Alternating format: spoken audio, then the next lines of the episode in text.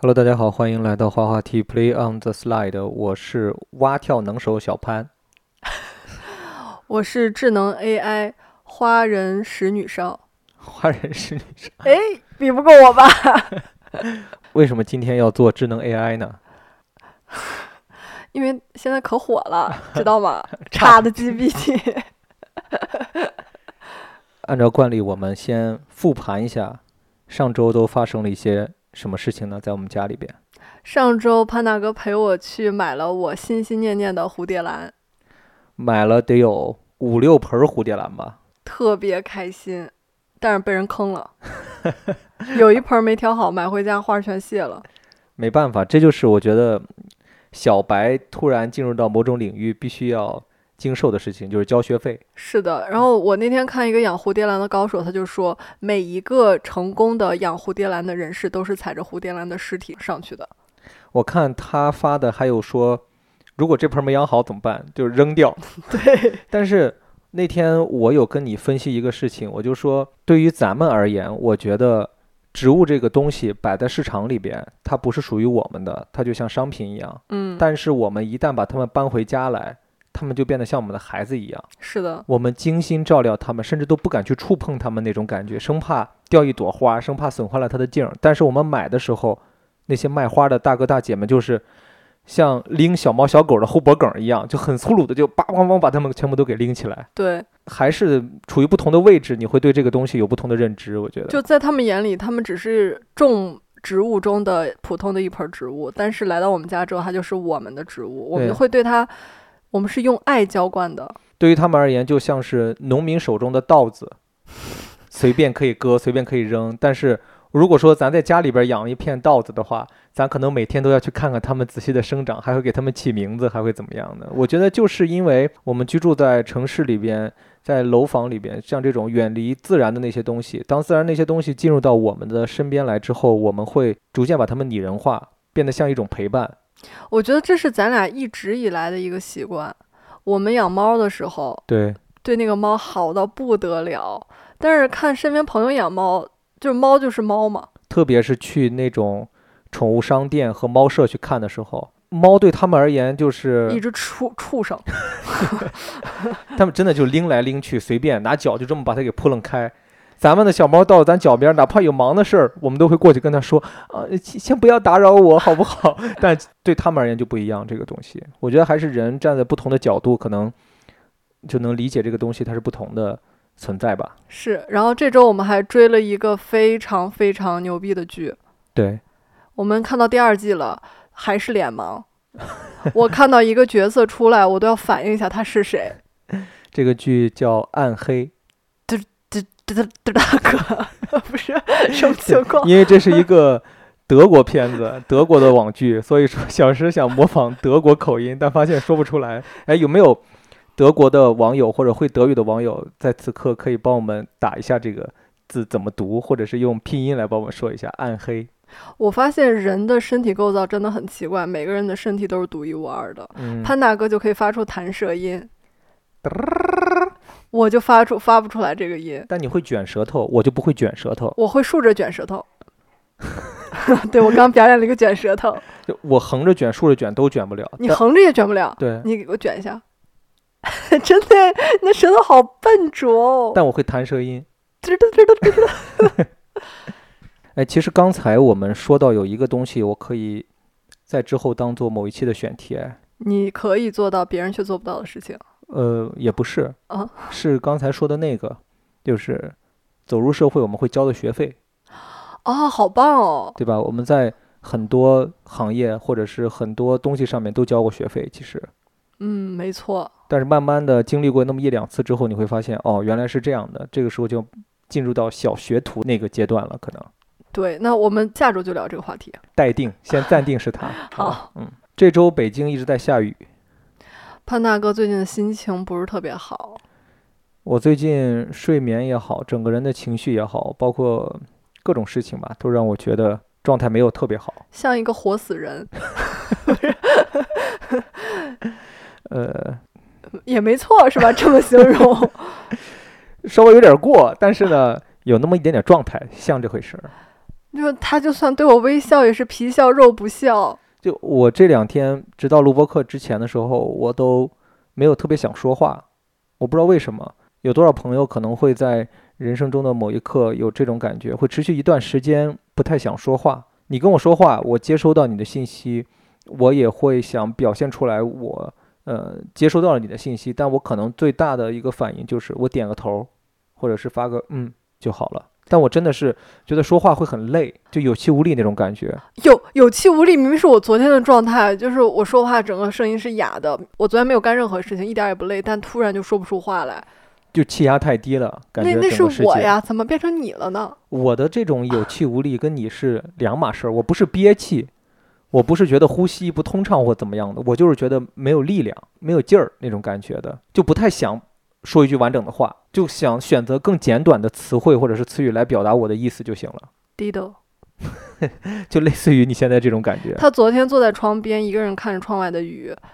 然后一会儿看书，一会儿看雨。就我有思考很多事情了，就包括我们看那个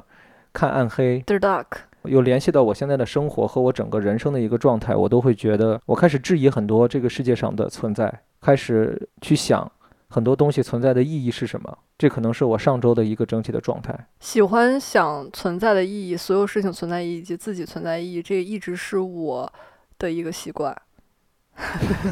那你什么意思？我意思就是说，没想到有一天你也会想这么深奥的事情。我感觉这一周我像回到了我十七八岁的样子，回到了青春期时候的我，多开愁始善感，对开始多愁善感，开始对很多事情觉得不对，我就不想去接受它，还有怎么样的？这周我还有一个很大的一个变化的事情吧，我觉得是在这一周中我的一个情绪的起伏。为什么说我说我回到了十七八岁的时候的样子？很多了解我们的网友都知道，我们其实是不太喜欢去回那些差评的人，嗯，但是在这周我有回复几个人，因为我觉得他们有冒犯到我。嗯，所以我就并且长篇大论的跟他们去讨论一些事情。我为什么要这么做？其实本质上那种感觉就像是我开了一个门店，这个门店就是我们的播客，嗯，它是一个不收费的地方，嗯，你进来是自由参观这个东西，但是你一进来之后，你会对这个店的主人会说你的展品很烂。或者是给他提一大堆意见和提毛病嘛？我觉得，如果是放在现实生活中，可能我们并不太会这么做。嗯但是在互联网上，他们却可以很轻易的来这么来做，点评这个东西的主人，他做这个东西的意义也好，他做这个东西的方法和方式也好，还是那句话，就我们那天在群里边也有讨论这个事情，我提炼了那个差评三要素，没听完就对你进行评价，不了解你就对你进行评价，还有一个我忘了， 就最近记忆力也不太好，就类似的那种感觉，我觉得我我不断地在被冒犯，我就忍不住我就去跟他们互怼了一下。但是突然有一天，小石过来跟我说：“潘东，你不要这样，你想想我们上一期讨论的那个事情，包括我们的能量的理论也好，我们对于人生修行的这个理论也好，我们都不应该这么做。”小石说：“那些在这儿留差评的人，他其实是在破坏他自己在这个世界上的修行。就无论是他接不接受有修行这么个说法，但至少在我们的世界里边，我们理解他们是在破坏他们的修行。”嗯对于一个他正在破坏自己修行的人，我们何必要去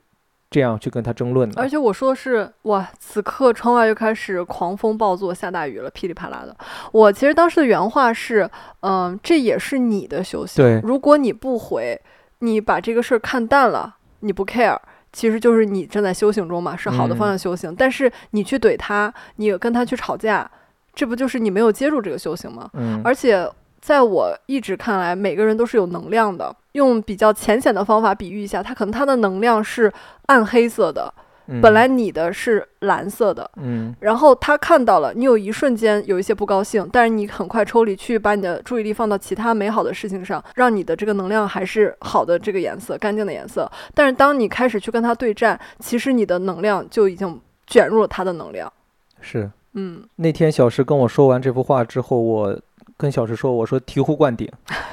我真的没有夸张啊，嗯就我觉得我被你说服了。原因是我当时真的是沉浸在那个事情里边了，对你很生气，我就被他们那些暗黑色的东西把我给包围了。我在想努力的跟他们抗衡，想打出缺口，但我没有想过，如果我冷静下来，我还是属于我自己的那个蓝色的话，我根本就不会受到他们的侵扰。是的，我的蓝色还是可以肆意的向各个方向去蔓延。最后你想明白，就他只是普通人随便打下的一句话，是的跟，你没有任何关系。对，所以我决定从今天开始，再也不回类似的这种不差好的评评了论了，给自己建立了一个新的系统。啊就昨天有一个人说我油腻，嗯，是因为你，嗯、你在讲那个事情的时候，我开玩笑，我说你勾引我，他就说嗯我自恋，说我油腻，然然后我就给他回了一句话，我说那可能你也很油腻，但是你油腻的并不是你的人，而是嗯你的手指，因为你常年，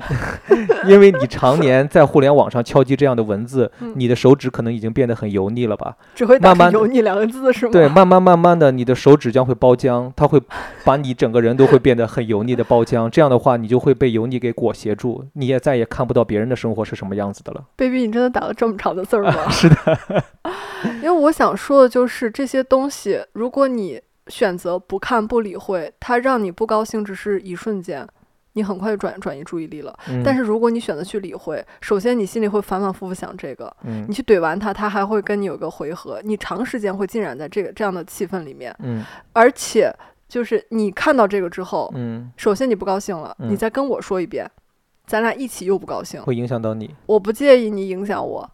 我介意的是他的这个黑色东西就在这个家里就蔓延开了，you know，所以我现在就干脆，我不是不看它，也不是让它在我心中有一瞬间的不高兴。嗯我是压根儿就不会看到这些东西觉得不高兴。呃，我在网上开了一个实体商店的这个理论，变得更加的怎么说呢？包容化。嗯，嗯就我创建了一个平台，就是我的播客。我的播客有人听，有人喜欢，有人赞赏，有人潜水，有人打字，各种各样的人都存在。我也能接受有人给我在上面做不好的评论，或者是是的哦跟我的方向是不一样的评论，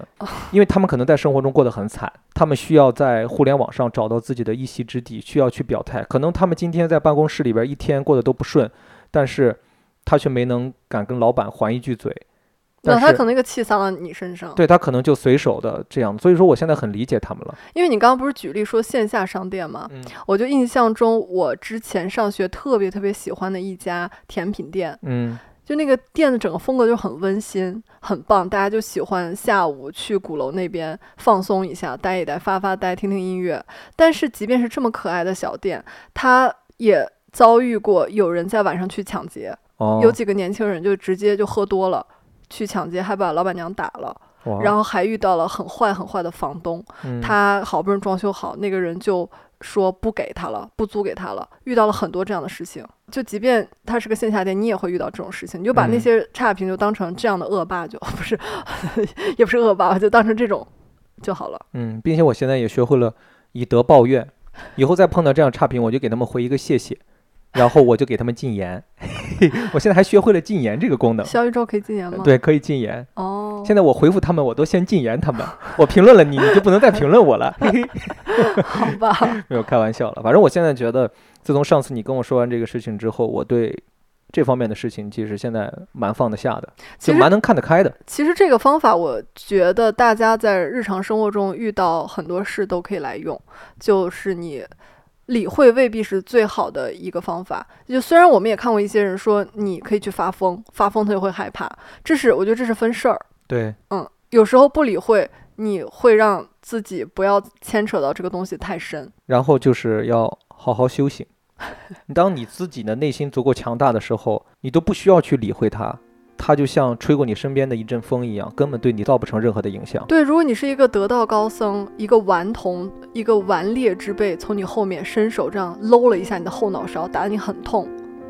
高僧会生气吗？我不是高僧，所以我还我可能还是会生气，这可能就还是我修行还不够吧。但如果你是高僧，你会怎么做？我不是高僧，所以说我不知道该怎么做。哦， 高僧说，motherfucker，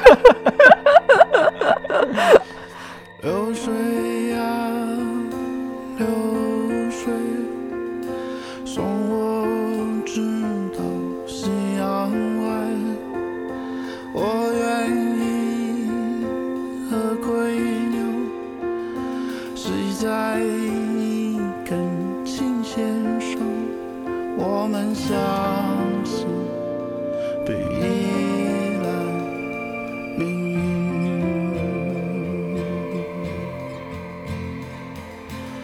聊回到我们这一周的主题上面，就是为什么会在这一期去聊这个关于阶级跨越这个事情？因为有一天下午，我跟屁妞聊这个话题，嗯，就是她说她突然跟她的丈夫聊到这个话题，他们就觉得想明白了。但是我跟潘大哥复述这件事儿的时候，潘大哥就对我皎洁一笑，因为这个事儿是我们大学毕业十年之间时不时会聊起来的一个东西。并且我其实是有持不同观点的，我们之间的观点会有一些些的差异的。还有一个很重要的想聊这个的点是我，当我们确定这一期的选题是这个的时候，我有去网上去查，嗯，在各种社交平台上面去查这个关键词和关键的这些案例也好，我发现这是一个很多人非常非常向往的事情。阶级跨越，对，当然，并且很多人因此而进行一些授课，我觉得这个非常会抓信息差和抓这些盲目的人的这种心理。他是教人怎么去实现阶级对跨越。他教你怎么实现阶级跨越，其实说白了就跟买那种励志学的那种书、嗯，买那种励志学的课程一样。哎，那你有没有花钱听一听？哦，我没有，因为我看了他简介，我大体就懂了。简单分享一个吗？其实无非就是他会告诉你怎么样混圈子，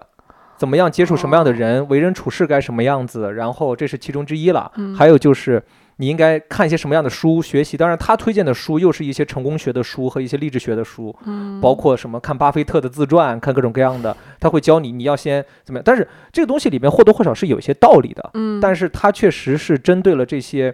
太想实现这件事情的人，或者是愿意买他这个课程的人，而去挣他们这个钱，说白了去割韭菜。但是未必这个出这个课程的人就有多成功，嗯，但是他选择了这么一个事情，就其实我觉得他还挺牛逼的，就是他能够想到去这么干。嗯，在之前他可能不成功，但是他挣了钱他就成功哦，了吧？他有没有可能靠这个课自己实现了阶级跨越？很有可能啊，蛮神奇的。包括在各种社交媒体上面，还有视频，其实他没有明确的在告诉你你要实现阶阶级跨越该怎么做，嗯，你一定要要去实现阶级跨越这件事情。但是他通过他的视频是在宣传，你看我现在的阶级跟你的阶级是不一样的，啊就像你看到那些炫富的东西一样，嗯他不是让你觉得我在炫富这件事情，嗯，他是让你看到，你看这个社会上还有你不知道的阶层在这么生活着，嗯，我在住着这样的房子，参加着这样的会议，每天交往的是这样的人，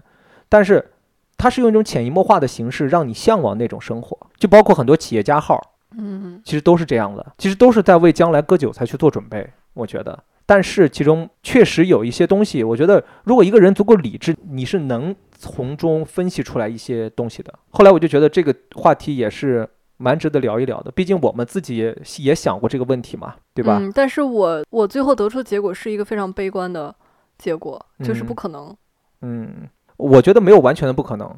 哦，因为是我是因为我是们不知道我们自己的命运会发展成什么样子。这也是我们上一期聊这个命运学的时候，我们说了，咱们两人都是个宿命论者，嗯其实我们不知道自己命运的上限在什么地方，因为人生就是在探索嘛，就是在探索你自己命运的边界，所以你觉得还有可能？不是没可能，我只能这么嗯说，嗯就是这样子的。对，所以说我们最后确定了要把阶级跨越这个话题放在这一期来聊。哎，那你上周跟屁妮儿聊的时候，你们都聊了一些什么呢？其实这个事儿挺逗的，就嗯他突然说为什么不想生孩子，嗯不想生孩子的一个主要原因就是你发现奋斗到头儿，你生了孩子，孩子最后也还是这个样子，过现在这样的生活，嗯，就你不可能实现一个阶级跨越，说或者说你激孩子，让孩子好好努力，你激娃，你自己拼尽全力送他出国留学，送他做很多事情，花很多很多钱之后，你们他能实现阶级跨越这个事儿，在现在这个年代看起来是非常非常难的事情了。其实不光是现在这个年代，上一个年代也是这样的。我们所说的上一个年代，可能是八十年代、九十年代。啊啊啊你！懂吗？就是我们的我们的父辈上一辈人嗯那会儿为什么容易？因为机会多，嗯就是其实说白了，阶级跨越最直白的一个东西就是你暴富了，嗯，你有很多很多钱。虽然你进入到那个阶层，让人家会分说啊，这是老钱家族，这是暴发户，会有一个这种区别对待，但是你已经靠钱能跻身进入到他们那个阶级了。嗯，并且现在老钱和暴发户已经都属于同一个阶层了，他们没有明显的边界差异了。老钱也在不断的拥抱新钱，新钱也在不断的去融合老钱，是的这，就是这个社会现在的这些资本家们的一个生活。嗯对，你知道我是一个特别喜欢看定义和理论的人， 就是我有去查到底什么是阶级这个词。嗯我们聊到这个关于阶级跨越这个话题的时候，我脑海中的第一想法跟你是一样的，就是阶级这个东西是以财富为标准去划分的，嗯财富超过多少的，我们可以把它们划分为一个标准，包括我们现在说的什么中产、富豪嗯，等等的这种阶层。我有去网上查过之后，我发现阶级的划分是是以人们在特定的社会结构中所处的不同地位和结成的不同关系而决定的。也没毛病。让我理解到阶级这个东西的不同，它其实是融合了很多种概念在里边的，不光是我们所说的钱，嗯这就是之前咱们总会聊一个，就是什么叫非富即贵嘛，嗯富是代表了钱，但嗯贵是什么？就是 power。 ，yes。对，其而实且我也是在二十五岁之后才感受到有 power 就够了。对嗯 power 也是非常强大的，能够实现阶层跨越的一点。对，所以有那么多贪官。反腐倡廉， 反腐倡廉。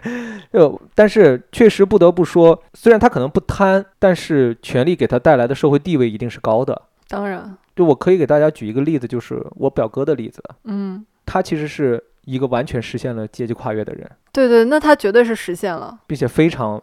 大的一个阶级跨越。哇，他可能跨了三级吧。我妈妈的老家是农村的，嗯，小时也去过那个地方，就是破瓦房的那种地方。他的爸爸妈妈当时还家里还养着羊，还养着牛，还养着猪，可能是五代上面都是农民，都生活。活在那个山沟沟里边。他们就是这样一个家庭，家庭条件也没有很好的情况下，我哥哥就是努力的学习。话说到这儿，就可以说一下，实现阶级跨越的有一个方法，当然他可能不一定能成功，但是绝对是可以尝试的方法之一，就是去学习，就是去考试。嗯，对，它这至是少会帮你打开一扇门，或者是让你尽可能的去接近它，去接近阶级跨越的这个可能。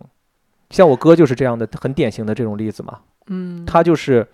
努力学习，努力奋斗。加一点点好运。对他读了一个没有那么厉害的大学，但也算是挺好的一个大学。他在里边是中文系的，嗯，他是学中文的，然后后来是学的方向好像是类似于新闻传播，好像是类似的。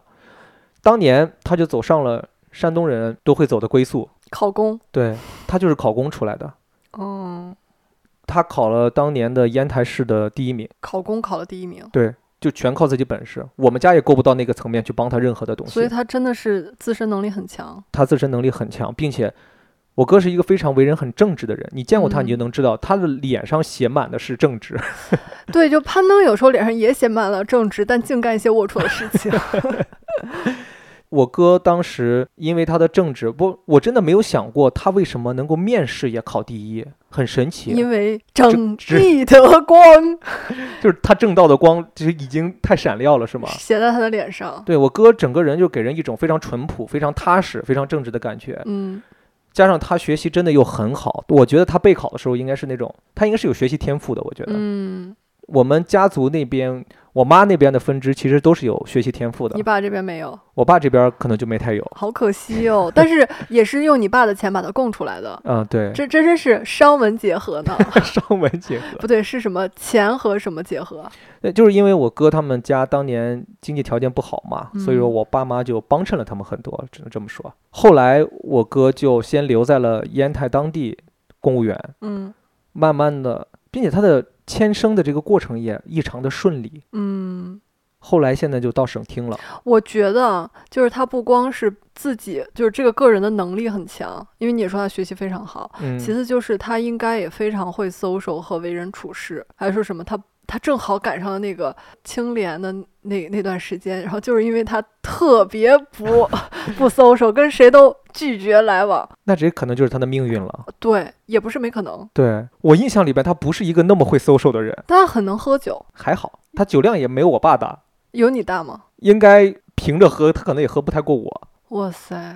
对那，但我觉得他应该是一个首先非常踏实的人，在工嗯作上面，他的上级应该对他留下印象很好。嗯，他上级一看到他就觉得，哎，小伙很好，就会有一个这样的印象。啊所以说，嗯在之后的提拔，包括怎么样是都会能想到他，这是其一。其二就是，可能你说的会 social，在他身上的演变是，他是那种很传统山东人的，他的职场关系也好，他在这种体系里面的关系也好，就属于那种该谦虚的谦虚，该捧的时候捧。他应该是知道怎么跟领导打交道，怎么跟同事打交道，怎么跟下级去去打交道的那种人。嗯，对，这个不能叫 social，这个应该是就是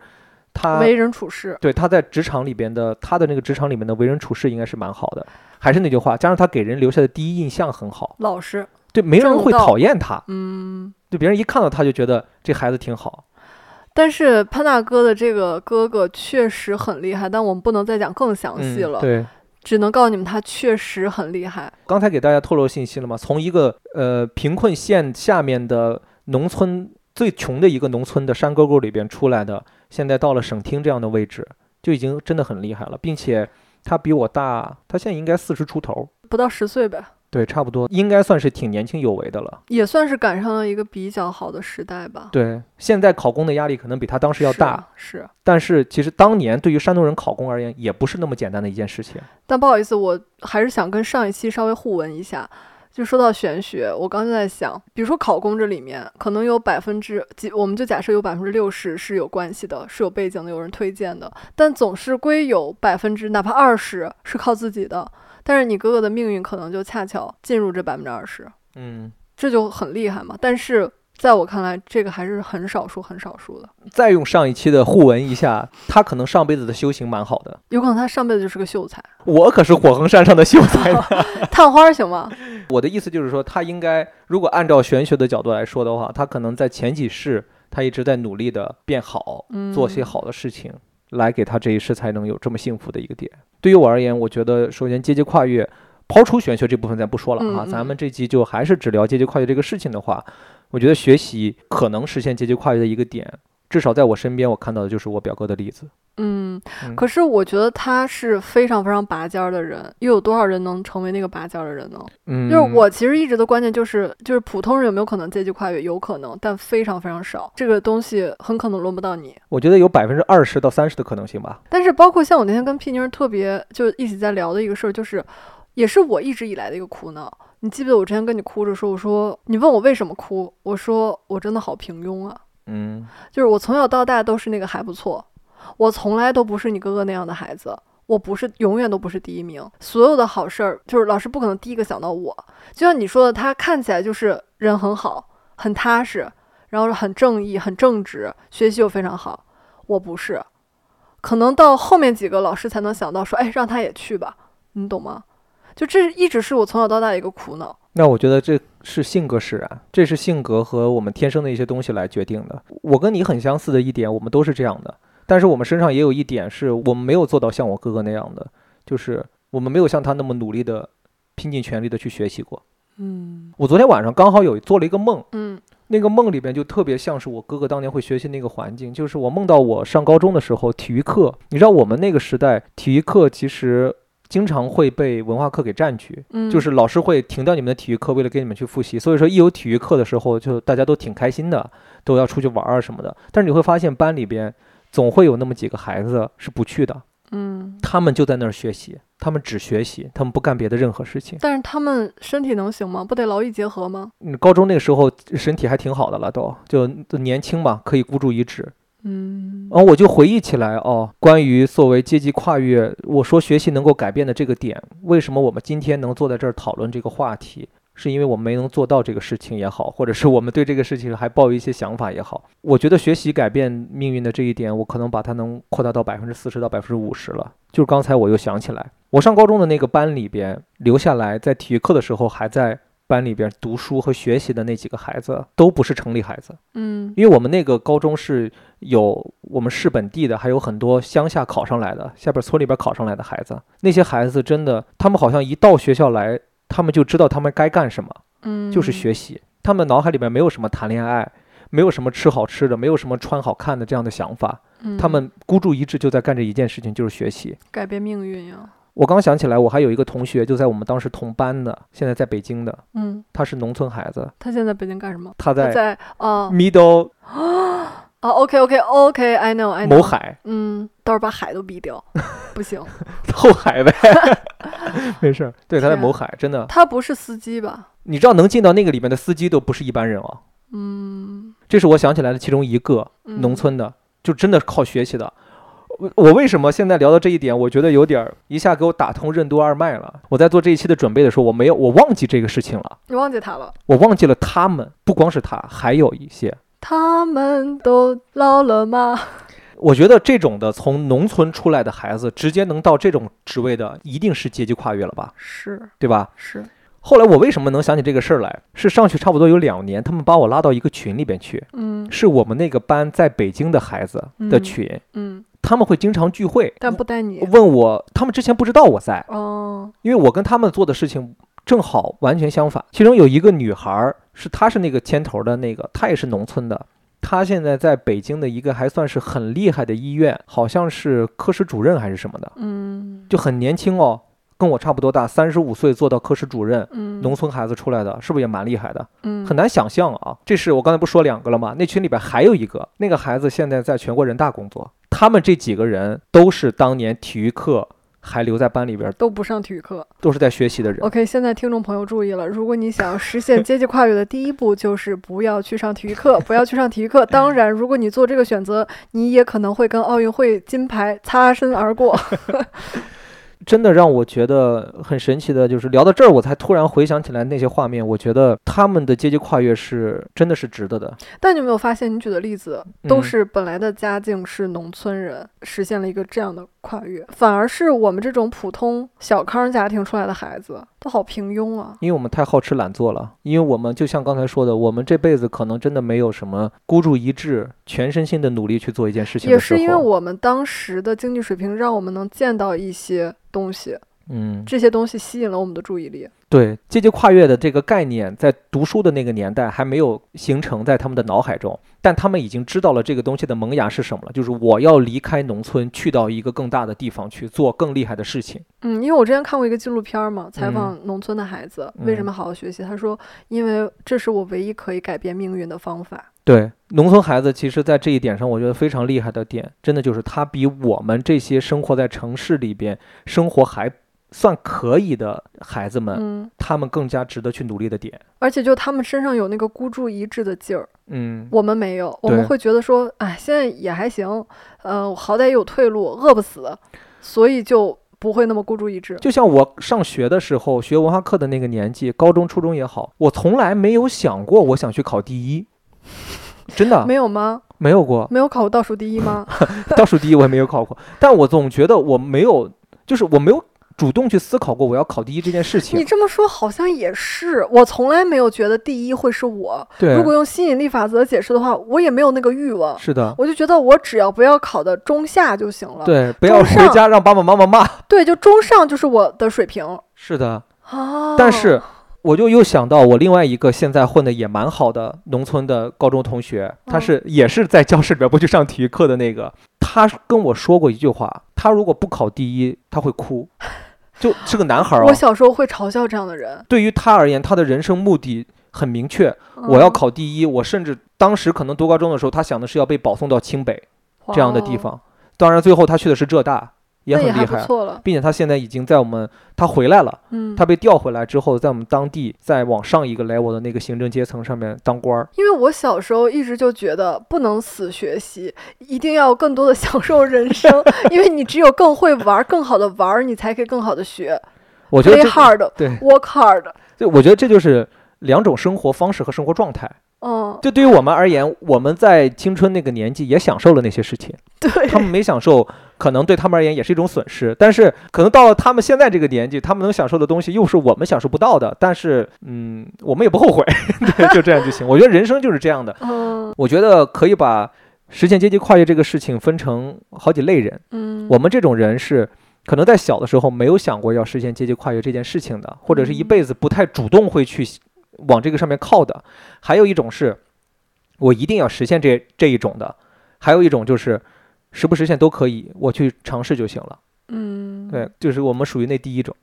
对呀、就是最平庸的。是啊，但这个世界的构成就是有高阶级的人，有厉害的人，然后有平庸的人，然后有不行的人啊。对，所以我之前哭就是为什么我是个平庸的人，但是你今天说这个话让我突然醍醐灌顶了，嗯，因为我从来没有想过要成为那样的人，对。我从来没有。我们努力的构成了社会上面中庸这一类人。真的，虽然说中庸之道，中庸之道，不要太出头或怎样，但是我刚回想一下，我小时候在军艺学跳舞，嗯，我本身自身的很多条件都很好，一对开始老师也很喜欢我，但我从来没有想过要成为那个最好的。嗯然后我就觉得，哎，你看我也不用练，我的腿就能踢起来，嗯，那不挺好的吗？然后这个时间我就去玩儿就好了。但是如果说你有那么好的天赋，你在练的话，可能你也就不是现现在的你了。可能你现在已经，如果你拿过桃李杯，你的人生可能就不一样了，对不对？ 你知道很多 哎，给大家普及一下，哦，桃李杯是中国舞蹈界吧最厉害的一个奖。嗯，基本上是吧？对，我觉得我们这种人嗯没能够实现阶级跨越的一个原因，就是我们没有孤注一掷的去学习过。因为我们一直，我上高中的时候，嗯包括后来读大学也好，我们都不是抢破头要去做成某一类人的那种人。就我们从来没有一个说我们一定要完成什么东西。我们对这个东西的欲望也没有那么强烈。但我回想一下我的人生，当我有这个劲儿的时候，我还真就完成了。嗯就比如说我当年说我一定要考大学，我一定嗯要上中戏，嗯，我那会儿就那三个月就是一个孤注一掷的状态，对。然后我达成了，嗯然后后就我开始躺平了。上了大学，你就觉得，哎，我完成了大学，我就要好好享受大学生是活。的，但人家不会说我要享受大学生活。当然了，我们这种人可能就比他们多一些享受的成分在里面。就我们更早的享受了一些东西嘛，老天真的是公平的。对，，很公平。所以说，昨天我在整理资料的时候，我写下来实现阶级跨越的一个方法是读书和考试的时候，我其实还没有完全的说服我自己，但我到今天的时候，我已经觉得这个东西真的是可行的。我们不知道清北是什么样子的，但是我们至少知道国图是什么样子的。嗯、你想，想那些努力的在国土里面学习的人，密密麻麻在学习的人，他们一定是有着强烈的欲望要去做成某一些事情的，哪怕不是实现阶级跨越，也是要实现一个目的的。我之前跟你一起去国图，我说好想在这儿看书，你说我很做作 哎，我从来没说你做作你，说什么？我说下面没有座儿。 我说你说没有做，让我们做做。OK，我承认了，我被你说服了。读书是一条路，嗯，那是但是呢，读书的最佳时间就是年轻的时候啊。是呀、那我想问一下潘老师，现在像我现在这样三十岁，我还要怎么实现阶级跨越呢？在我的那个上面还写了另外两个点， 就关于我们这个年纪可能能够实现阶级跨越的点，但是都没有考试和读书那么的单纯。不就会是让出卖肉体吧？我跟你说，出卖肉体都是其中一种方法。哦，真我的写了几个关键词，我们可以一起慢慢的来聊一聊，可以来逐条的分析。嘟嘟嘟嘟嘟，老鼠想吐，好想哭，啪啪啪啪啪，老师背书，好白痴，你你你你你只会说你要滴滴我，就快要发扬颠簸。不是每个人都会读书，会读书不厉害，读书也不一定只会说。不是想要说我会读书，不在乎我，只想要你能清楚。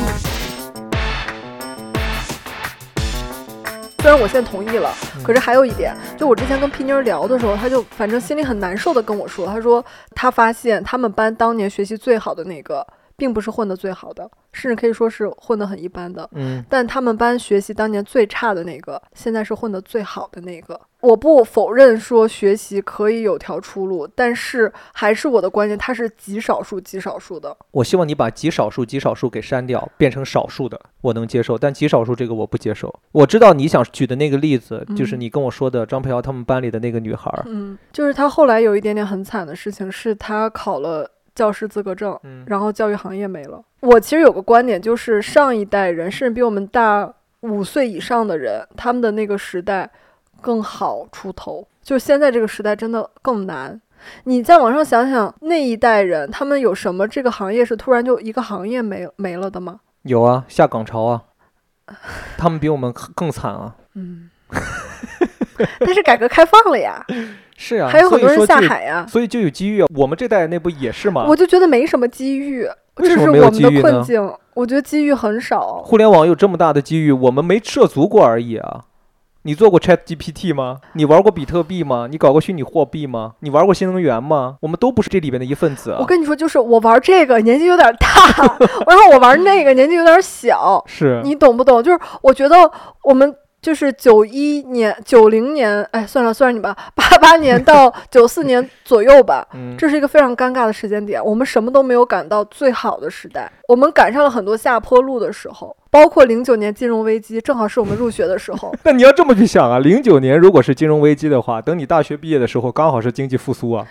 你怎么就没不是赶上啊呢我？跟你说，我大学毕业刚好是影视行业开始走下坡路的时候，你回想一下是不是？我可以这么来回答你刚才的这一些问题哈，就是我觉得你说这些是有道理的，但是凡事不能都怪大环境，凡事都不能怪社会，也要从自己身上找原因。一定是你身上的原因大于社会环境的原因，我现在真的很后悔大学没有好好学习。是不是？当然存在那一些努力学习了，但是没有好结果的人，嗯因为我们在之前聊同学聚会的那一期，我也有说过，包括还有一个网友给我们互动评论，他就说他真的是也是那种努力学习，但是最后发现自己真的是可能不太擅长考试和学习的这种，我们就只能另当别论嘛，对吧？嗯就是努力学习，最后没能达成好成绩，这个没有办法，嗯对吧？但是至少你努力过嘛，你知道努力是一种什么样的感觉。我希望就是能在别的事情上面也用努力学习的那个劲儿来去做，嗯然后我们话说回来，为什么我总说凡事不能所有的都往大环境这个事情上面去考虑？我们身边，我们班当然没有很好的、很厉害的，但是我知道的其他学校里边也有一些很厉害的，成了嗯功的，跟我们同嗯届的，甚至还不是我们这种专业类院校的。比如说，我曾经在刚毕业的时候做编导的，我们的那个同事，嗯杂牌学校出来的，做小编导，每天在房间里边滚个健腹轮儿。当时谁知道他将来能当导演呢？而且当时大家都觉得他不可能当导演，对，就他没有才华，但是当然他那个豁出去的态度，我们身上也没有。这他就是他是有孤注一掷的，这就是跟前面学习的那帮人是一样的他有道道孤注理一掷对，我跟你们说哦，就是这个男孩为了能当导演，他把他结婚要用的三十万，就他跟他老婆分手了，不结婚了，他把结婚要用的这三十万拿去拍电影。你们能想象吗？就是谁能做到这个事儿？就如果你不是大富大贵啊，你只有三十万存款，拿去可能两个月就烧完了，你也不知道这个片子拍的怎么样，能不能上院线，你能不能真的当导演？而且可能身边的很多人并不看好这件事儿，也甚至有朋友劝你说不要这么做，我做不到。我也做不到。就我们身上没有那种敢为人先的劲儿。嗯我们今天聊的很多东西，不是说我们有多差，我们是希望通过我们自身的这些例子，让大家能够想明白一些事情。如果你们想要去那么做，你们就不要像我们这 样，真的是。嗯，我觉得我们现身说法， 用我们身上的这些例子来举，并且他也是实现了阶级跨越。嗯，他他也变成是一个农村孩子，，对他现在变成了一个正儿八经的导演了，嗯，人家是有作品的，是。上过院线，并且现在有别的投资商在找他拍了。然后我想再在这儿说一嘴啊，我们前面说强调一个孩子，可能说是农村孩子，并不是我们在另眼看待这个东西，而是我们一直就是这个要怎么解释一下？我父母就是农村人啊，对，我们就没有一直专门去挑出来这个身份，就说我们瞧不起他或怎么样。我没有瞧不起他，我是钦佩他们。对对对，就是这个，希望你们能理解一下，因为我们强调他的身份，更能说明他的能力哈。，对，嗯真的，我真的是对他们很钦佩。嗯所以说，我现在慢慢慢慢的觉得，就是我们怪的所谓怪的大环境、怪的社会、怪的当下的经济各种各样的情况，其实不是完全成立的。当然有原因，就业少也好，各种各样也好，但是往往就是我们这帮生存在城市的孩子，我们更加柔弱一点。我们没有那些孩子很多那种孩子那么的，那如果你有孩子，你会送他去农村吗？当然也不会啊。为什么要送那去他农就村？又变成我们平庸的第二代，这可能就是他的命吧。而我会尝试着让他去接触各种各样的事情，让他嗯按照他自己的选择。我跟你说，实现阶级跨越的方法有很多。嗯呃，读书刚才是我们说的一种，嗯嗯有一门爱好，说不定也是嗯，哦对，很多人乐器、体育，甚至是可能任何一种爱好，甚至他喜欢烧盘子，都有可就能是让他变你一个能人。在一个领域做到最顶尖，一定是可以实现阶级跨越的。是呀、并且这个顶尖有的时候不是不能实现的，只不过是你比人少用了三分功。那你现在来来来说说我，我怎么能顶尖？来 来来，板凳儿来，我没有办法说你怎么能顶尖，不是因为我觉得我就不是那个顶尖的因为人。我觉得你你就不是，但你可能是啊，因为我觉得你现在太懂阶级跨越了，来指导一下我。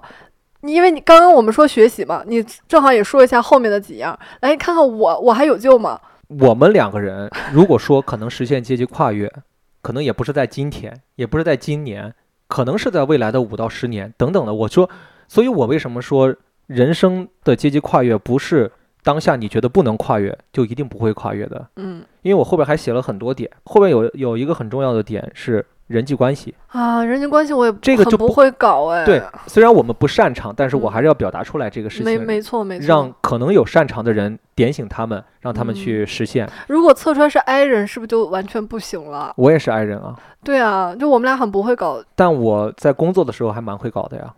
你你还好吧？你会跟老板甩脸子哎，你但是会分威什么老你板会呢威胁老板哎，但我很擅长的一点是，我知道这个老板靠不靠谱啊。哦，我我能跟他甩脸子，我敢跟他对骂，是因为我知道我将来一定会离开这儿，嗯我不会是他的这个公司的员工，我才会那么干。如果我觉得这个公司大有发展潜力，一个初创公司，就像曾经的阿里巴巴，就像曾经的腾讯一样的话，我为什么要给他甩脸子啊？哦，我以为你是那种霸总的戏份，比如说一个。普通的女孩儿如果往上贴，霸总就会看不见， 但是女孩儿就突然骂那个霸总或不理霸总，霸总就会哎，你引起了我的注意，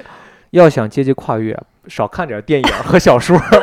考虑点现实的。当然，有一些前提就是你也你也不能是个草包，只会人际关系。我可以给你举一个人际关系成功的例子，好洗耳恭听。就是我之前的老板啊，但我觉得他是有两下子的。但是他真的是靠人际关系，他跟当年的赵本山一样，哎，赵本山这三个字是可以提的吗？可以吧？赵本山怕什么的呀？啊，全国人民喜闻乐见的名字。走两波。赵本山不是拎着两瓶茅台就来北京了吗？嗯他是拎着好几箱他们当地的特产，他们不是吉林的嗯吗？长白山的那些东西，他拎了来就来送。当然了，他是来参加一个那个活动的，嗯，他报名了参加这个东西，他被选上了，然后他顺便来送，就是他送礼不是为了真的靠礼物让别人怎么样，因为嗯他那本些身还是有两下子。对他的礼可能不太行，但是他很厉害的一点就是他真的很能言会道。他很能嗯说服别人，并且他很能跟别人打成一片，去相信他，这就是他的人际关系。哎，你现在就是能场景还原一下，就比如说我是可能会给你投钱的某总，然后你是你的老板，你要怎么来跟我？我们第一次见面，在一个饭局上，你现在猛地一说，我脑子里一片空白，所以我肯定成不了他。 就他肯定是主动约饭局的那个人，嗯，他会把前后的东西会想得特别好。比如说饭局要约在哪儿，是在嗯酒店还是在公司？他会提前找人，也会去打听一下这个人的喜好，嗯喝什么酒，嗯对吧？吃什么菜系，他都会提前去安排的。比如说这个人不喜欢在酒店抛头露面，那我们就找更私密的一些地方，会所也好，包括他公司里面也好，嗯他很亲切，这个人他会表达一些东西，就是很东北，也会很就是我不知道啊，就是北方人的那种挺豪迈的那个点身上那是是有不的。是这个也是东北的特质？也不是所有的这种东北的特质会让别人能接受啊，他可能是嗯拿捏的这个度更好。比如说跟人劝酒、跟人喝酒这个度，他可能拿捏的更好，他不会让你觉得我是在强制让你喝酒，他是觉得会让人觉得。我把你当朋友当哥们儿，我亲眼见过他好几场酒局，聊到最后那帮人，第一次跟他见面或者第一次跟他喝酒的人，都跟他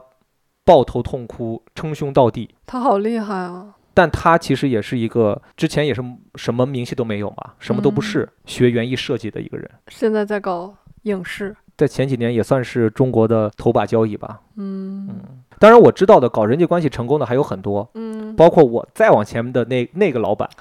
那个很奇葩。对他虽然很奇葩，但是他成功了。对，就是我们刚说的那位老板，就比较厉害的老板，他自己还是有点东西的，嗯，就是他一边能打通人际关系，同时给他舞台，他也能展示。对，但另外一个是他不需要舞台展示，他也没有能力展示，可是他能混。他就是靠混。我跟你们说，夸张到他们全家用的东西，他都能让公司给他报销，包括他老老婆的卫生巾和儿子的玩具，这个东西传到总公司去之后，没有任何反应。也没有人怪他。对，好像大领导们也就接受了这个事儿，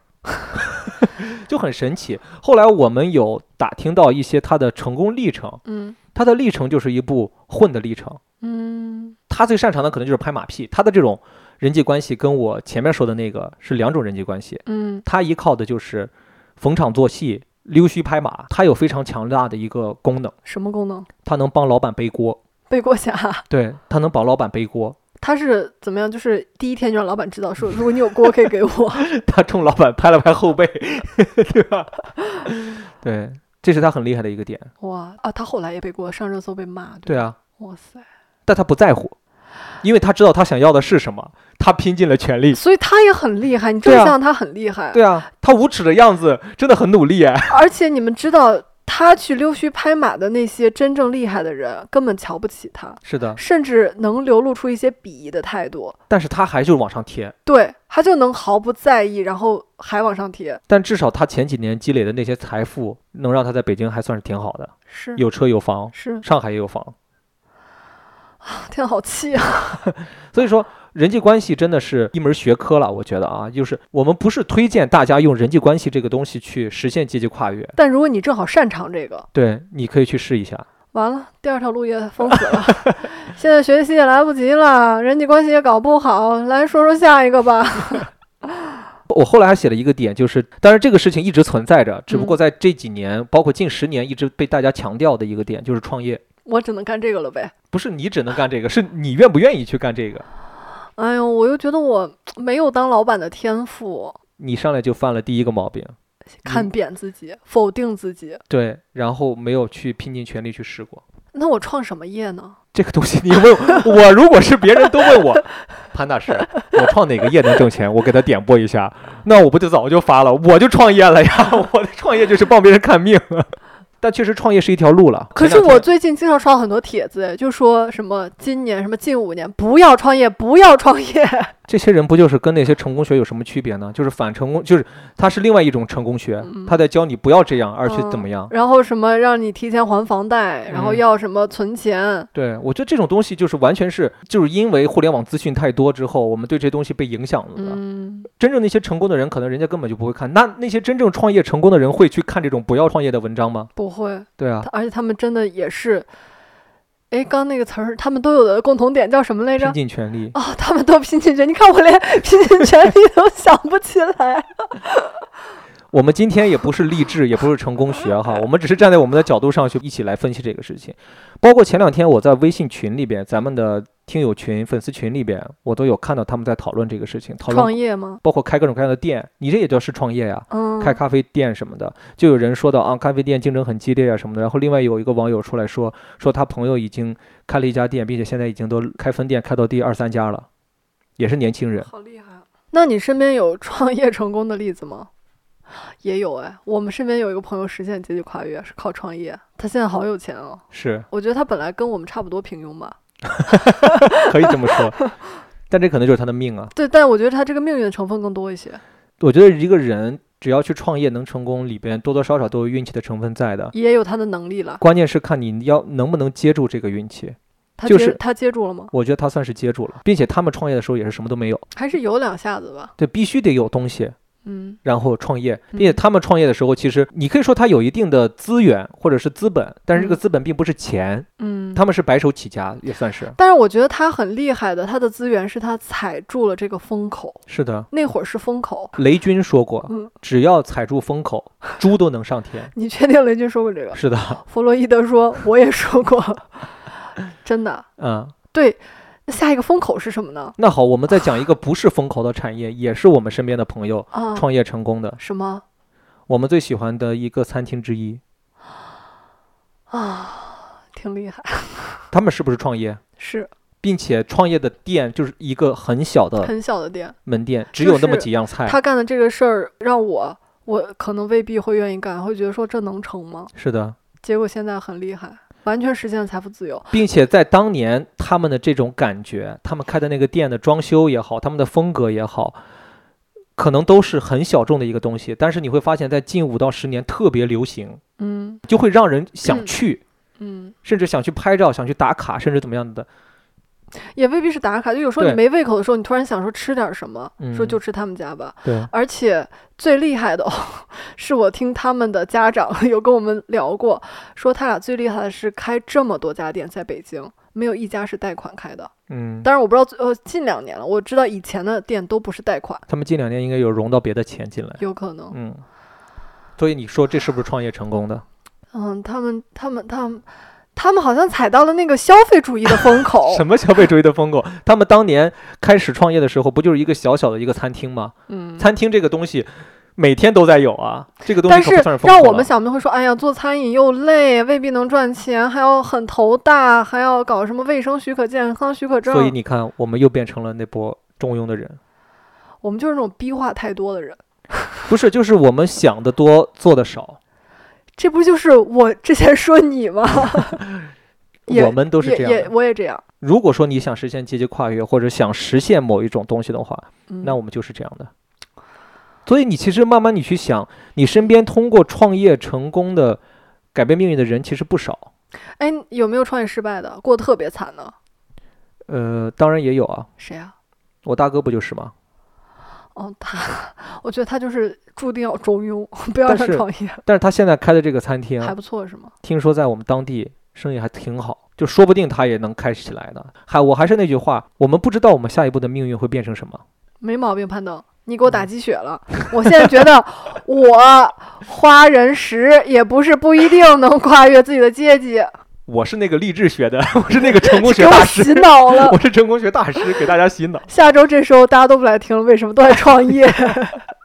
所以说，你看创业这个东西也是实现阶级跨越的一个点。真的是一个，嗯嗯，这就算是经商嘛，对不对？嗯， 那经商一直都是可以实现，做好了就是可以实现阶级跨越。尽玻管璃大王，对对不对？ 曹曹德旺，对呀、 但是那是多少年以前的？你你要成为一个大王，某一个行业的大王，你还是得有一定的时间的积累。当然，在当下你也能成为大王的点就是互联网上。但是你看啊，他确实现在这个年代，二零二三年，我觉得又跟前面几年又不太一样了。嗯，其次就是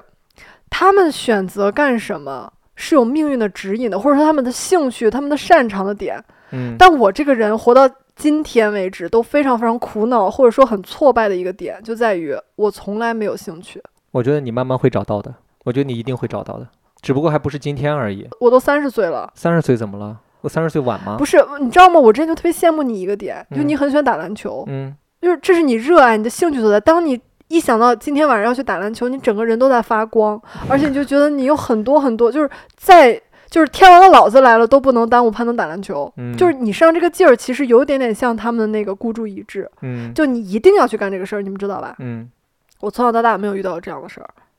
所以我前两天你不是说我低落吗？嗯我其实有思考很多问题，包括我自己将来的事业的规划而怎么样的。我甚至把可能篮球相关的一些事情有规划到我的人生中来。我不知道啊，但是我觉得有可能我在未来会做类似的事情，但具体是怎么做，可能是当下还没有的，完嗯全区别开现在有的这些东西的一一种新的东西，但要看我能不能想得出来。也有可能是当下有的，我用了一个新的方式来做，但是我还没有想好。篮球主题的差的 GPT， 哎，你你的这个真的有可能哎，我如果说真的能有一个能力写一个算法，呃，帮助球员进行分析，你只需要输入你的这些东西，能够形成一个就是 AI 来帮助你训练，教练都不需要看后期的这些视频了，就只用通过 AI 之后就能数据的分析，包括甚至在细化的，当然不是数据分析了啊，就是根据每个人的行动的轨迹来进行分析，说不定也能成为一门生意。而且 AI 告诉你就说你你们下周要打那个队，重点就要怎么去做，就一定能赢赢他们。就赢球的概率可能会超过多少？是的，根据对方的方式，就是不再需要人力去分析对方了，而只需要电脑，你只需要把这段视频录像放进去。不要说太多，已有经互联网有人要做了。有互联网 AI 相关的朋友，如果对这个感兴趣，可以给我们指点一下啊，看行不行？对，啊，好厉害！我哋呢班打工仔，通街走的直頭係壞腸胃，揾嗰些少到月底，點夠使？銀過位，確係認真濕滯。最弊 boss 喐啲法規，癲過雞，一味喺樹係唔係就亂嚟吠。挨親加薪塊面揦起昂睇，扭下計，你就認真開胃。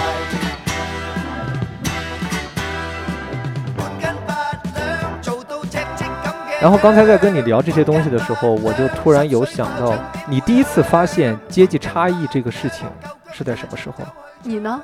我是在上差不多初中的时候吧，哇塞，你真发现蛮早的。嗯，我是跟你在一起以后 啊，是因为当时我爸去了那个乡镇上面去工作，嗯因为他在乡镇上面属于一把手嘛，嗯他就会跟各个单位的一把手、各个企业的一把手一起认识呀、吃饭什么的。有一年春节，我爸需要按照惯例，呃，初一当天要回到乡镇上面去给那些地方的官员也好、企业家，就是跟他的业务有往来的人去拜年嘛。嗯我就去了他们当地的一家建筑公司。嗯那个建筑公司的老板是让我第一次发现，原来人是有阶级差异的。嗯他住在他自己盖的楼的顶层的三层，全是他们家。嗯，当时我们差不多压岁钱一个人都是五十一百这样的拿。嗯我去到他们家的时候，他们家络绎不绝的人去他嗯们家拜年。他当年呃小孩应该是有个两岁吧，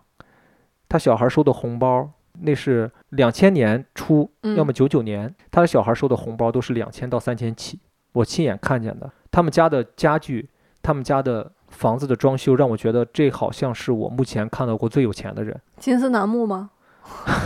那我就不知道了。他当时开着我们全市唯一的一辆宝马七系，那坐着都不是开着，因为哦他自己有司机，他有自己的那个公司。当时他的那个生意还不是现在这么厉害哦，嗯，他当年已经做到那个水准了。就我突然意识到，原来这个世界上的阶层是一种有钱人的阶层。我甚至在那一瞬间产生过渴望，我在想，我怎么能够变成这个阶层的人？我要认他当干爹吗你？那时候就已经意识到阶层这个东西了，是吗？对，因为去给他主动去拜年的人，往往都是可能将来会有求于他的，想嗯获得一些他的帮助的那些人。他的平等级的人家就会聚会，嗯所以说我爸是因为他们是搞建筑的嘛，嗯他们建设小区也好，建设企业单位也好，包括他自己的下边的员工这么多，当年还你还要买小灵通、买手机，对嗯吧？要安照安装那些固定电话，这些都是我爸的业务呀，都可能会跟他产生交集啊。我爸过去跟他说了一会儿，我们就像排队一样哦，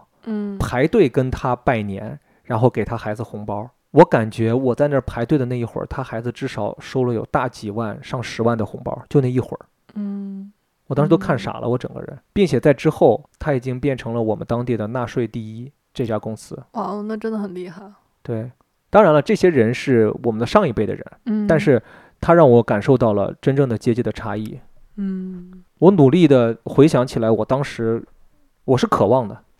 我是渴望能够变成那样子的。但说真的，我不知道怎么做，嗯，我很天真的觉得我跟他建立联系、建立关系就可以。但后来发现，你是谁啊？人家为什么么要去带你实现你的阶级跨越呢？嗯当然，后边我爸也有过这样的机会，但是就自己没有能够去没抓住？接受这个事情。嗯就我嗯跟你说过的那个案例，那个人也是创业啊，嗯他最早是杀猪的，嗯嗯现在是我们当地的人大代表，甚至长江以北可能，嗯、山东、江苏等地的猪肉价格的控制，就是他们那一帮人去说了算的。嗯，他当年找我爸去跟他合伙来干这个事情，然后我爸就没接受啊。你爸说猪猪那么可爱，怎么可以杀掉呢？ 我爸当时觉得邮电这个传统的东西是一个铁嗯饭碗，是，没有想过跟一个杀猪的人一起去合作，从来没有考虑过这个事情。所以说，其实这就是目光嗯和我们对于一个东西的判断。就当时在我幼小的心灵里边，就种下了一颗种子，就原来人是有高低贵贱之差的。就在这个现实的生活中啊，就有钱人是过着有钱人的那样的生活，穷人的生活就是另外一个样子。这就是朱门酒肉臭，路有饿死骨。啊是的，就这种感觉。后来甚至在一段时间里边，我也有努力想着，我想在未来，在我长大之后，变成一个什么样的人，不具体，这个形象不具体，但是我想变成，说白了就是变成一个有钱的人，说白了就是实现所谓的阶级跨越吧。就在我小的时候，我跟你有一点点区别。你刚问我，我一直想不起来为什么说跟你在一起以后，嗯我没骗你，嗯因为我从小接受到的教育，以及我从小接触到的人，都是跟我们家差不多啊的。我一直接触的和我看到的就是差不多的，嗯然后。包括我妈一直教育我，嗯没有那么在意金钱，在意的是你的开心、你的健 康。嗯，就是我妈很注重我精神层面的教育，嗯包括我去了军艺，你也知道，同学们都很有钱，嗯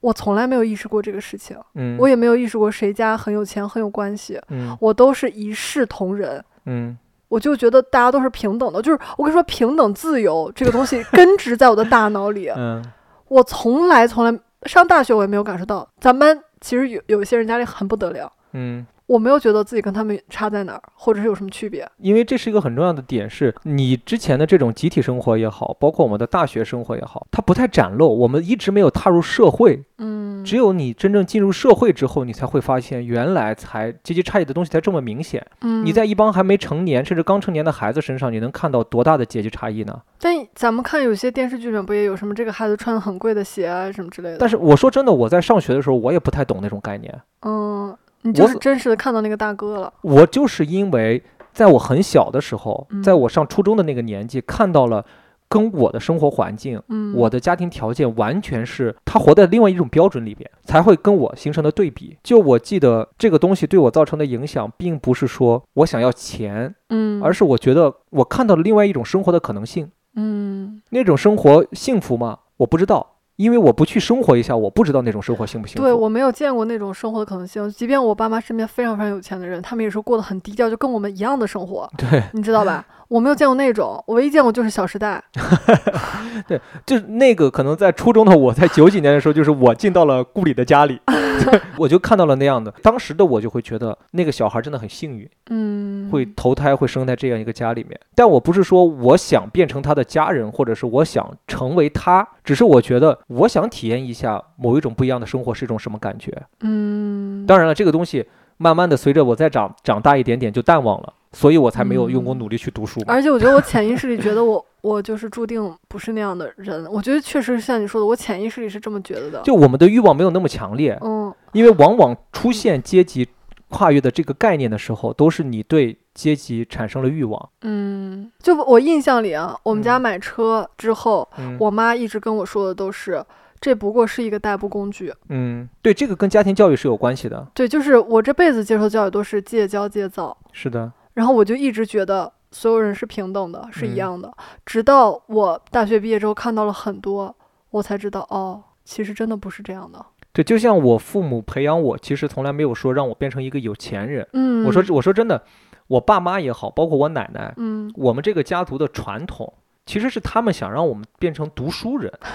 真的 真的吗？啊！ 我我在你身但是上我怎么没看出来呢？但是我们这一支就是没有读书的这个基因在，因为我奶奶是老师，包括嗯我们小时候就一直在告诉我们一些读书的一些事情，所以说嗯他们一直想的是我们一定要考名校，嗯，好好认真学习考名校，但是他们没有想过名校之后是什么，是的，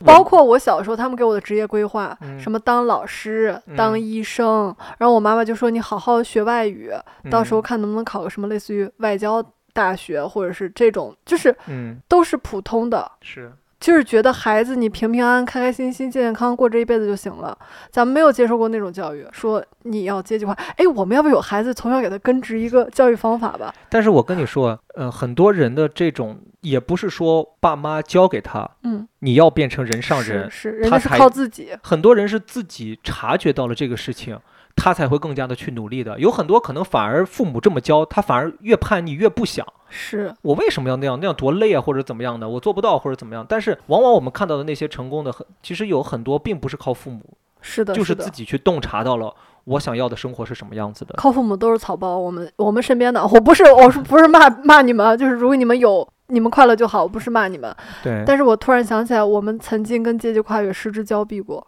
啊，我现在想起来就还是捶胸顿足，觉得很可惜。 但我的理论跟你的理论很相似一点，就是那是我命里没有的事情。就跟买彩票一样。对，就是你的是你不想把运气放在这个上嗯面，我的是那不是我命里边有的。我还有另外一个理论哦，嗯，就是就是可能你的命运的上限真的可以实现阶级跨越，但是嗯这个阶级跨越不是凭空变成的，老天可能会给你三次机会，你只要抓住好一几次机会，可能只要可能抓住一次，你就能实现。嗯，但你想想，你失去了多少次？ 我也没就是有老很多天就次是说，吧。老天就说，哎，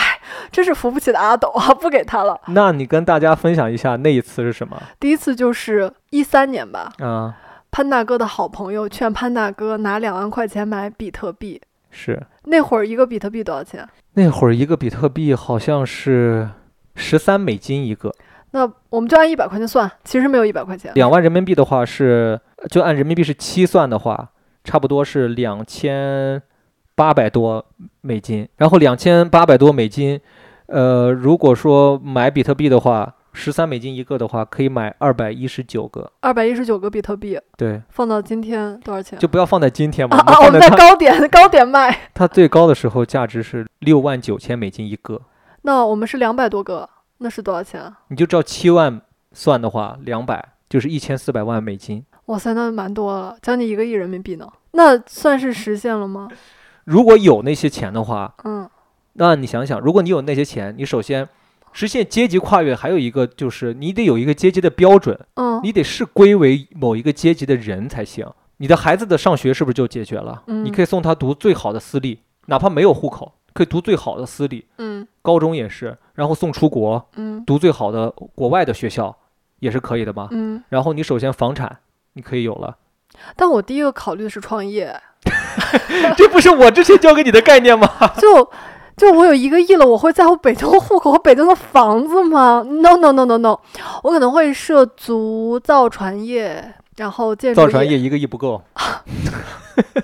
好这样啊，那我还是过，就是拿着一个亿维持我现在生活。那就是还是没能实现阶级跨越是。就像我刚才说的，嗯阶级的标准是什么？是特定的社会结构中所处的不同地位和结成不同关系而决定的。我跟你说，就咱俩现在还是自由职业，就有嗯一个亿，咱们也没有实现阶级跨越，是的因，为咱们并没有结识那样的权贵。你没能成为那个阶层的人，是的，对，我们顶多就成为就可以去买高定的衣服，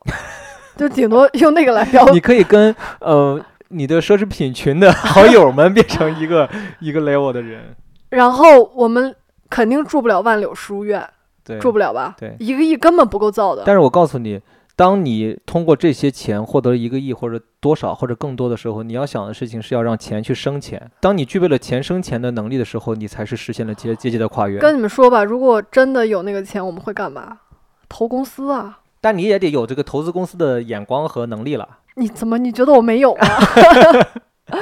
对，投点儿新兴的互联网公司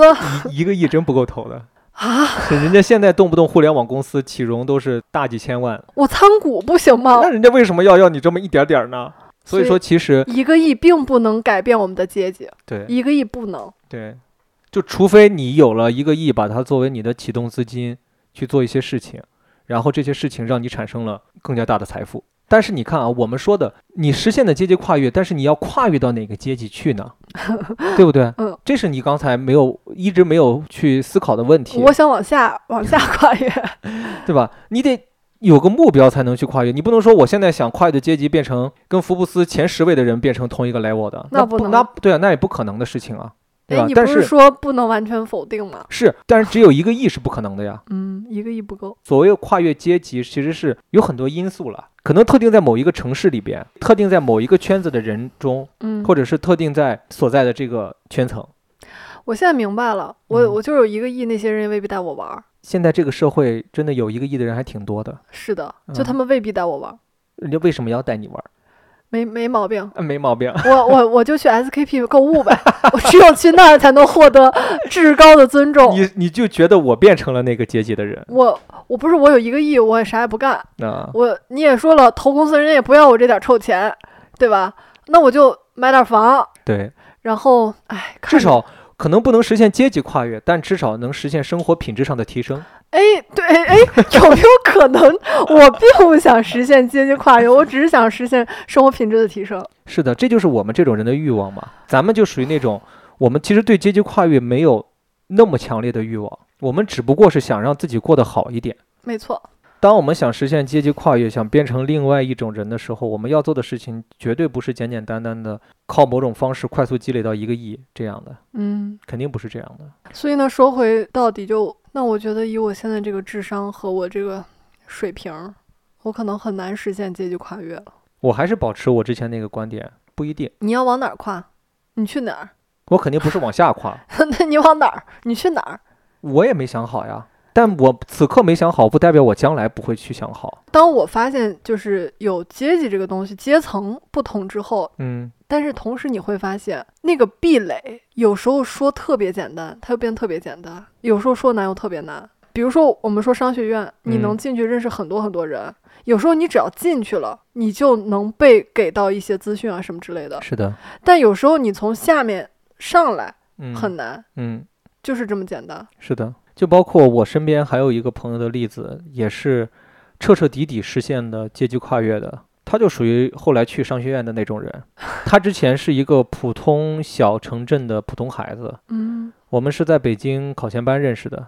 他当时的愿望是当影帝，学表演的。但我们都知道他当不了影帝，他所有的专业课老师对他的都是不太认可嘛。后来他自己慢慢的也接受这个事事情了，然后他学历又不高，参加了一轮艺术类考试，一个证都没有拿到嘛，就回去以后复习文化课，考了他们当地的一个三本。嗯三本毕业之后留在了当地，刚开始好像在一家旅游公司干了几个月的导游，觉得这个东西不是他想要的。他后来去汽车的 4S 店做销售，嗯，他发现好像找到了自己的能力发挥的地方。嗯他喜欢跟人打交道，他其实是个话特别多的人，嗯，他特别密，特别爱跟人交流。他卖车卖得很好，嗯好像不到半年就直接从普通的销售人员变成了销售主管。嗯就在这么跨越着，好像一年之后，通过卖车，他也有一些提成吧，他的积累的这个财富也积累挺快的，当然没有那么多了，嗯，但至少可能够他生活一阵子了。他就把工作辞了，来北京当北漂。但他干嘛呢？他没有想好要干什么，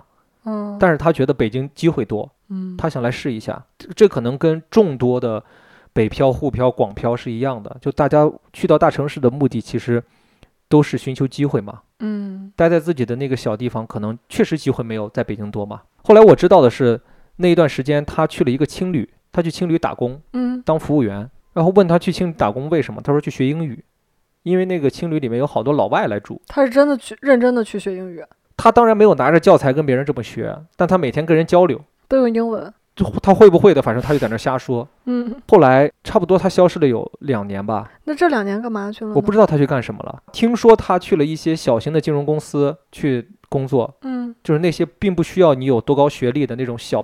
屁公司。嗯，后来我再见到他的时候，他去了一家非常大的金融公司了，已经。而且在金融街上班，对不对？对，还有自己的办公室。我觉得你错过了重点。他消失那两年干嘛去了？他去干嘛去了呢？对呀、但我知道他有去进修一些事情，他有去学金融相关的事情。但他有上学吗？会不会是他在读书就学金融相关的这个事情的这个过程中认识了什么人？带着他一起，对有可能啊。对，我觉得他至少算是实现了财务自由吧。什么叫至少是实现了财务自由？人家就是阶级跨越的很大，好吗？并且是非常大的一步。嗯，当然，他也给我们提供过一次实现财富自由的机会，我们也错过了。 真的，就某一年金融危机的时候，国家出来救市，他们属于金融比较前沿的那帮人，他们可能有自己的一个判断吧。他告诉我们，现在可以买一只股票，当时我们没有买，因为他说你至少要拿拿出来一百万，嗯，如果当年那一百万进去的话，可能出来的就是大几千万的。好遗憾。啊而且我们差点跟他成为室友。嗯，对。后来我知道的是，他就南下了，嗯，去南方，然后在那边生活，有车有房，自己经营着一家金融公司，这是他自己的公司，跟别人合伙的，帮一些巨富们在做资产管理。他接手的都是那种几百亿的项目，属于中国的那帮隐形富豪，嗯他就是在帮他们在做财产管理，就很神奇嘛。嗯，没有人想到他的人生人会生轨迹会是这样。是的，但是他很神奇的是，他有信仰，啊，对，他还信佛，而且他婚礼的那个证婚人是他的是佛，对。对但是那个师傅怎么能去这种俗家的场地呢？他的俗家弟子啊，哦，也是也是。高僧也会助别人喜结良缘嘛。然，后因为我也有他这个朋友的朋友圈，嗯，他有段时间就是每次到一个佛家的重要节日，他都会发。是的然后他初一和十五都会吃素，是的，这是成功人士一个标 志。但是我觉得，嗯，就宗教跟成功可能没有必然关系啊，啊，对对对，没错嗯没错，还是他这个人，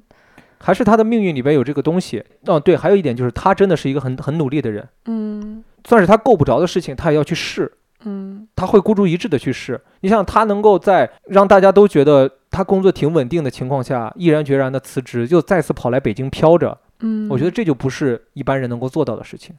他就对跟前面我们说的当导演的那个朋友很相似，对，嗯他的梦想是当导演。当别人都觉得你的婚姻家庭应该稳定下来的时候，他拿着结婚的钱去拍了电影。你这么说，我想想，他们两个身上都有这个劲儿，对是我们没有的。对，所以说实现不了阶级跨越，不能怪别人。但我现在想了想，我的梦想并不是要实现阶级跨越，嗯，我也没想到那个阶层去， 你就想提升一下生活品质嘛不？是的，我想有一大笔钱，嗯，我想用一些 权利，不是你不听要我，在这里瞎说。你听我说，你听我说你，现在管我权力就很大了，不，你听我说，就是我希望我的权利可以帮到一些就做公益，弱小吧。做公益嘛。我其实也不是想帮助太多人，我我想就是做一些就是人类对地球不好的事情。哦，我又跟当环保年一吗样，我跟当年一你模是一一个样。环保主义者，如果要做公益，我你想的是做环保，我想的是帮助人。但是说实话，我那一个亿啊，都拿来，比如说去拯救海洋，嗯，就光是去捞海大海里面的塑料垃圾都不够，捞不了几天这个钱就根本烧不没够了。。对，所以说你看，像什么，咱们总听到那些企业家，什么比尔盖茨、曹德旺这种的慈善大王们，都捐了上百亿啊。你怎么会那么有钱？我怎么会那么穷？你怎么会那么有钱？我怎么会那么穷？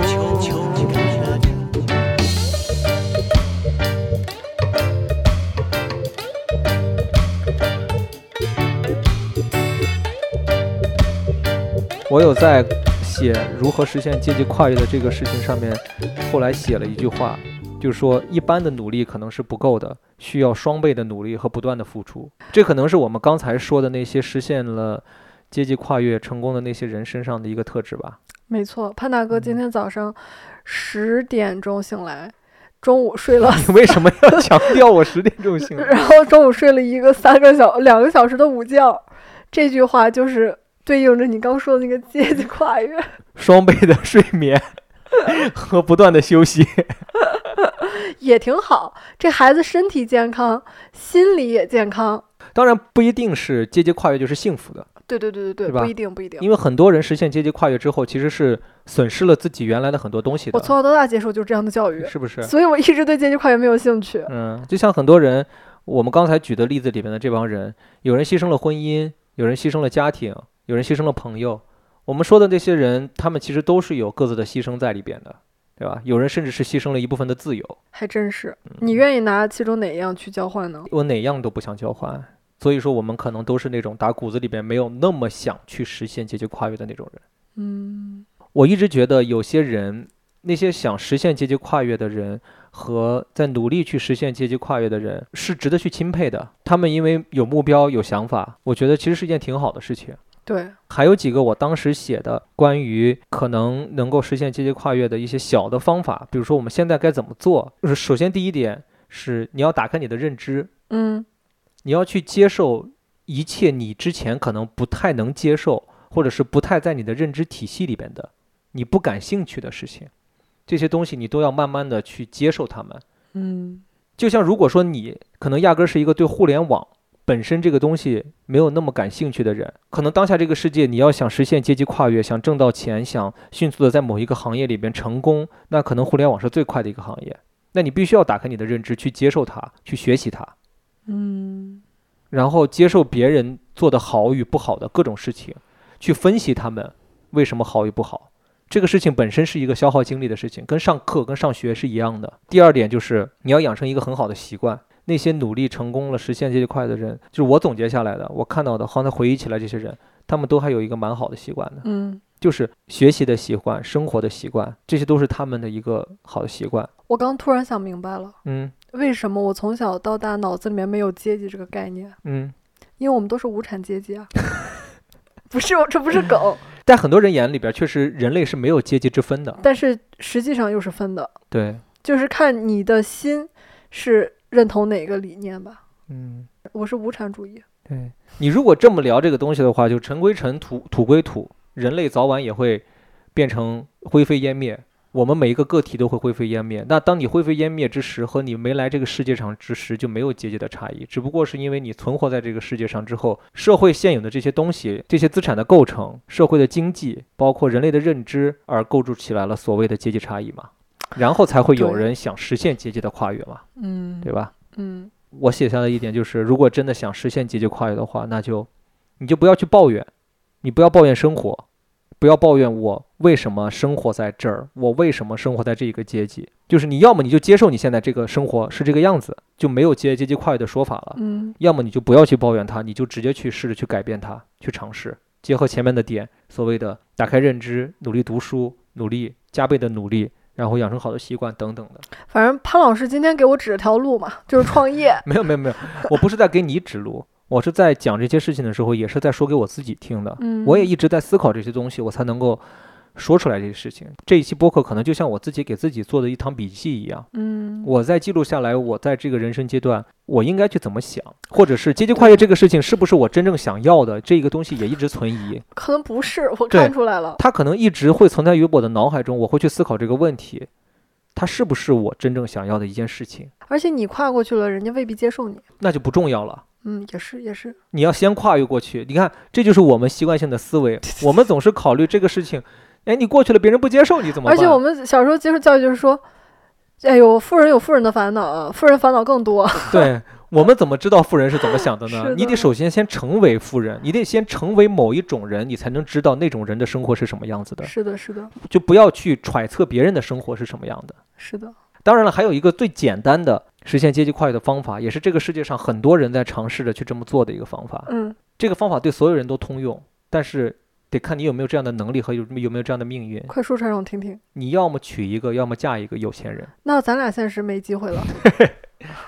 这确实是最没有成本的实现阶级跨越的方法。邓文迪吗？对，他确实是了。是啊，就非常明显嘛。我可以给大家讲一个我身边，也不是也不能叫我身边吧，就我知道一个故事，谁啊？我老家的。我奶奶家那个农村的，嗯我爷爷奶奶家那个农村的有一个小孩儿，这是我爸妈他们有一年在呃饭桌上时候聊起来，被我给听到的一个故事。嗯那个小孩儿长得白白净净的，很帅，嗯说是一个就天生小帅哥那种的，但是呢学习不太好，加上家庭条件也不太好，就没有考到市里来上重点的高中。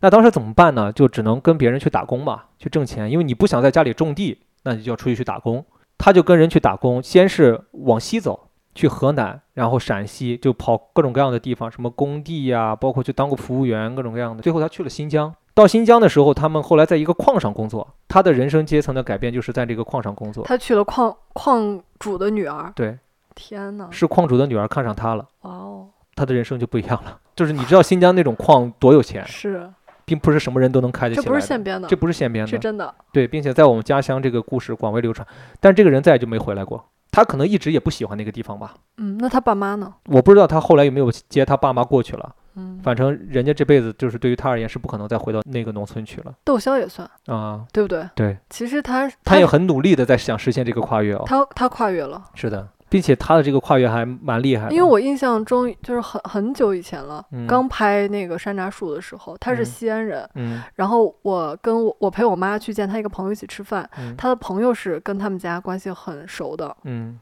就是像就是普通中产家庭的孩子吧，嗯，那跟赌王的女儿结婚，这绝对算是阶级跨越。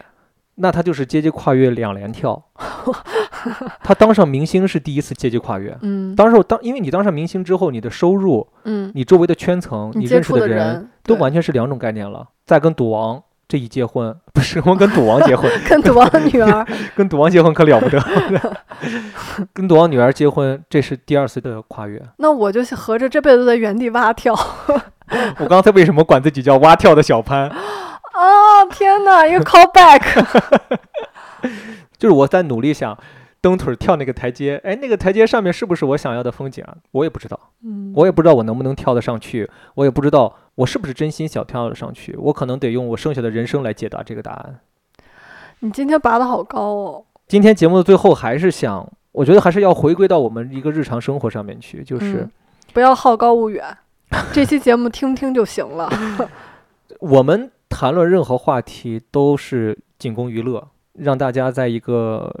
某一个时间里面获得一些放松。我们从来不要想我们的播客会对任何人造成压力。如果能对你的生活有一定的启发，这是我们的荣幸。就关于阶级跨越这个事情，就在座的一定有人听过，一定有人也想过，没准有人实现了。对，也有人实现了，也有人做过可能。但如果你没有那么去做，我们这一期也不是要让你那么去做， ，yes，人生活在世上面，最重要的还是去想清楚你想要什么。嗯，如果你真正想要阶级跨越的话，那你就努力去做。如果你真的想要阶级跨越，你根本没空听这期播客，是的，他一定正在拼死的努力着。但也有可能是我们这期播客打开了他阶级跨越的大门，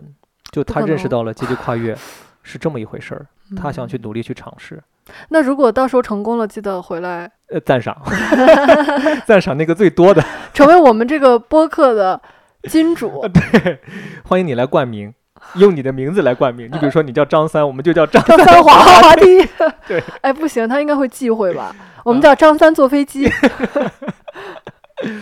就是这样。反正我是觉得人生自有人生可爱与美丽的地方，阶级跨越是其中一种。我们从来没有去尝试过努力去拼尽全力去实现一种东西的感觉是什么样子的。对我今天被受到最大的一个启发，就是我要不要试着去拼尽全力做一件事情？我觉得我希望我们的听众也好，我们两个人也好，我们生活在这个世界上都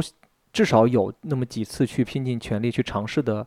经验吧。这个事情并不一定是拼尽全力去读书去实现所谓的阶级跨越，它可能是你拼尽全力去做任何事情，运动嗯也好，读书也好，绘画也好，甚至是去实现自己的一个兴趣也好，这些东西可能都是拼尽全力才能看到后面的样子。但是潘老师，我还有一个问题， 就是我这个人啊，经常有三分钟热度，就是可能我今天觉得，哎哎，我想去尝试一下拼尽全力，三天之后我就觉得躺平也挺好的，这种病该怎么治呢？没治。下一位。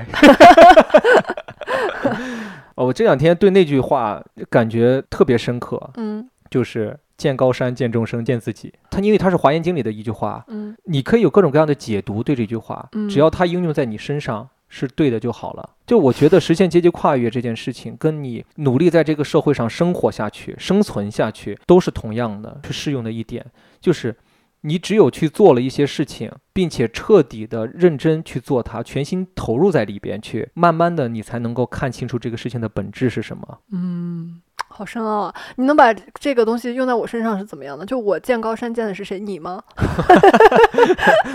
我叫攀登，我是你见高山的方法，可能。你见高山可能是通过互联网，比如我只是举一个最小的例子啊，你可能是通过互联网看到了生形形色色的生活，见众生可能是你真正的走出去，走在这个世界上的角落里边，你看到了形形色色人的生活，是跟互联网上是不一样的。而见自己是当你再次回到家来的时候，你想清楚了你自己想要的是什么，为什么我的这三个就这么 low 呢？这 low 吗？嗯，我觉得这个世界上最伟大的事情，包括最难的事情，不就是看清楚自己真正想要的是什么吗？我觉得 low 的点就是为什么我见高山是通过互联网？ 我只是举了个例子啦。哦对，就是有各种各样的方法吧。嗯我觉得就看你怎么去，我觉得看人是怎么去理解。嗯可能有很多人在实现完了阶级跨越之后，他可能都见不到自己，甚至都见不到众生。潘老师今天真的是成功学大师，无限拔高啊， 让我找到了昨天你坐在窗边看雨的一些感觉。昨天不是是见 什么？见天见 雨天。这一天。对，还是瞎说啊，就是瞎聊。反正希望大家都幸福，好呢，希望大家都身体健康、幸福，这是我们最由衷的祝福。我们不祝福你们实现什么阶级跨越，但我们希望你们幸福，希望你们健康。对，就是这样，好吧？哇哦，那我们这一期节目就到这儿喽，好吧，各位听众老爷们，有钱的捧个钱场，点个赞赏；没钱的点个小心心，点个评论，点个转发。我们这一期滑滑梯 Play on the Slide 就到这里喽。我还是那个喜欢蛙跳的小潘，我现在是在努力见。哎，见什么来着？ 哦，见高山是吧？我我是那个在努力见高山、见众生，最后见自己的少女食人花。我们下期再见喽，拜拜。拜拜。黑色的不是夜晚，是漫长的孤单。看脚下一片黑暗，望头顶星光璀璨，看世万物皆可盼，为真爱最短暂，失去的永不。